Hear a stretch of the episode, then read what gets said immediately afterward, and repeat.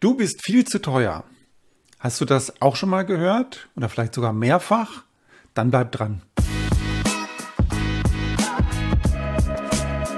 Echtes Marketing für kreative Unternehmer. Mein Name ist Michael Omori. Du bist viel zu teuer. Wenn du das von einem Interessenten hörst, kratzt es natürlich so ein bisschen am Selbstbewusstsein oder es ärgert dich oder du denkst, hm, habe ich irgendwas verkehrt gemacht? Ähm, ich habe ein paar Tipps für dich, wie du darauf reagieren kannst. Als allererstes Mal, nimm es nicht persönlich.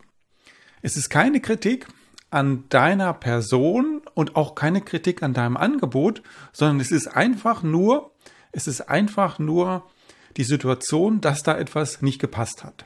Dass das, was du anzubieten hast, nicht zu dem passt, was der Interessent haben möchte. Ganz wertneutral, ganz wertneutral. Und wie reagierst du jetzt drauf? Oder reagierst du überhaupt drauf? Du hast zwei Möglichkeiten. Entweder reagieren oder nicht reagieren.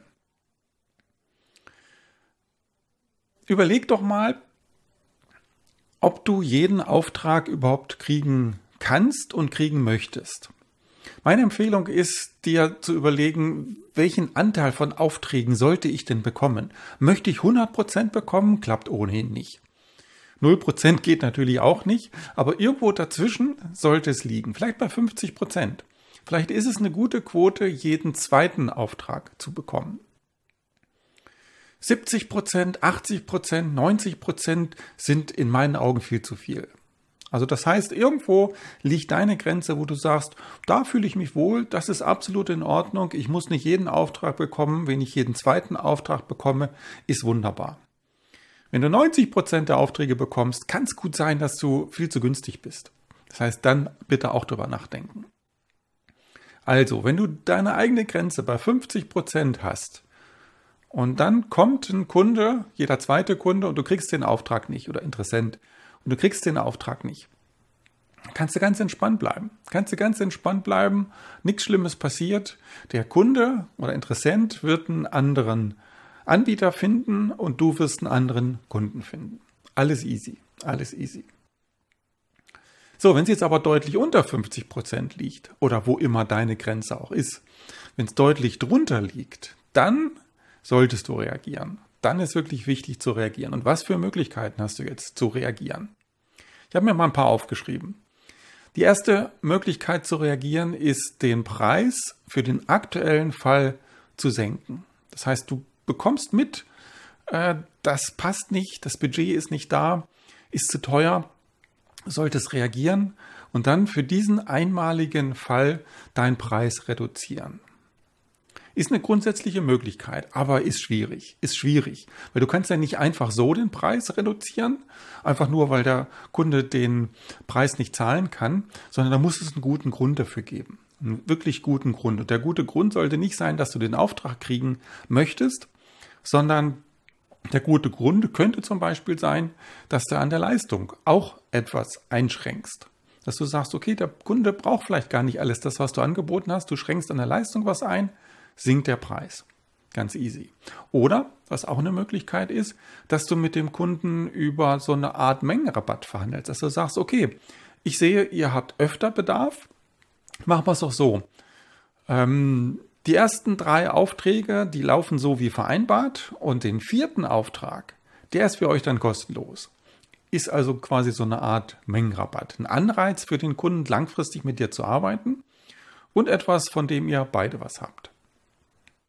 So, was gibt es noch eine Möglichkeit? Ähm, natürlich, wenn du das ganz häufig hörst, du bist zu teuer gibt es auch die Möglichkeit, grundsätzlich dauerhaft deinen Preis zu senken. Vielleicht bist du ja tatsächlich deutlich über dem Marktstandard, ohne deutlich über dem Marktstandard auch was anzubieten zu haben.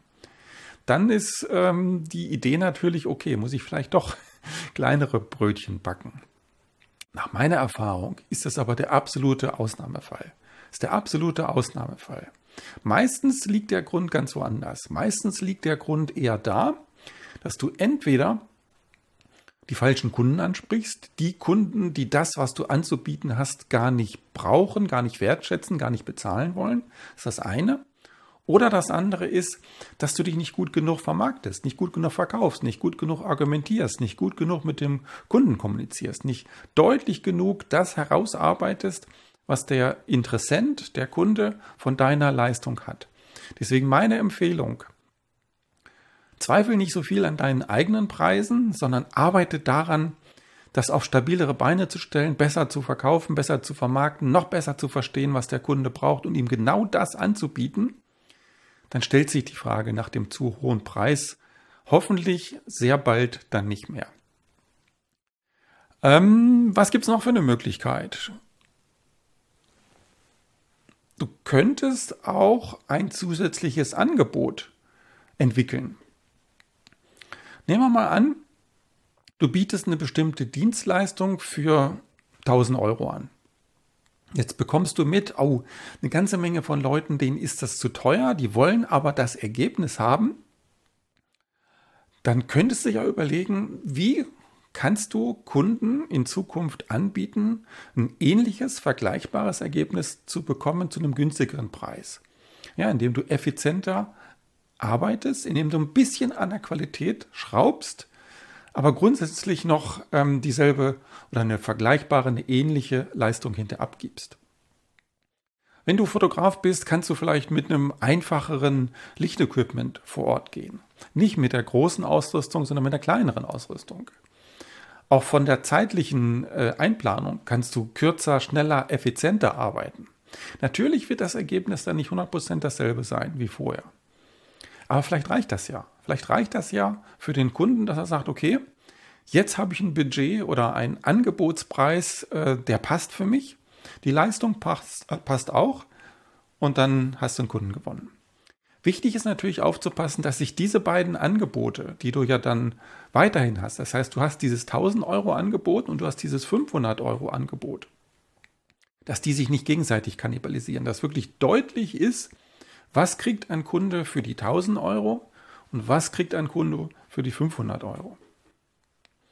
Und idealerweise machst du es dann auch so, dass du mit dem Kunden oder Interessenten sprichst, herausfindest, was er oder sie haben möchte und dann eines von den beiden Angeboten vorschlägst. Dass du sagst, das ist mein Angebot für dich, das passt ideal dass du ihm also nicht zu viele ähm, Wahlmöglichkeiten gibst, dass du sagst, ja, ich habe hier das für 1000, das für 500 und das noch und das noch und das noch, dann ist er verwirrt und weiß gar nicht, was er, was er braucht, sondern deine Aufgabe ist es herauszufinden, welche Leistung der Kunde braucht und auch so ein bisschen Gespür dafür zu kriegen, werde ich ihn dazu ähm, bringen können, werde ich ihn überzeugen können, die 1000 Euro zu investieren oder ist er eher derjenige, der zurückhaltender ist, der auch mit der schlankeren Leistung zufrieden ist und dem ich eher das 500-Euro-Paket anbiete? Das heißt, bietet dem Kunden keine großen Wahlmöglichkeiten, sondern sagt, das ist genau das, was ich dir empfehlen würde.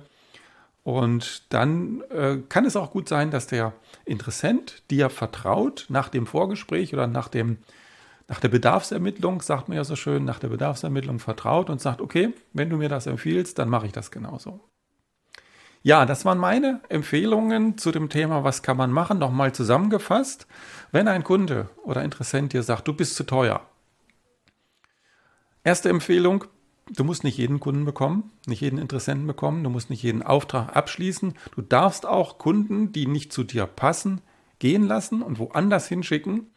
Die werden einen anderen Anbieter finden und du wirst einen anderen Kunden finden. Gar kein Problem. Zweite Anregung, überleg, ob du eine schlankere Dienstleistung mit ins Angebot nehmen möchtest. Eine schlankere Dienstleistung, mit der der ein oder andere Kunde auch zufrieden ist, mit dem du dir Aufwand sparst und dem Kunden Kosten sparst. Und die dritte Empfehlung, arbeite daran, dich optimal zu verkaufen, genau zu verstehen, welchen Bedarf der Kunde hat, welchen Nutzen du dem Kunden liefern kannst und arbeite daran, optimal zu kommunizieren, weil das ist der beste Weg, gute Aufträge zu bekommen. Dabei wünsche ich dir viel Erfolg. Mach etwas jetzt. Meine Einladung an dich, abonniere diesen Podcast auf iTunes, Google Podcast, Spotify oder wo auch immer du möchtest. Und hinterlasse eine Bewertung. Damit sicherst du dir auch in Zukunft wertvolle, inspirierende und unterhaltsame Inhalte. Mach etwas. Jetzt.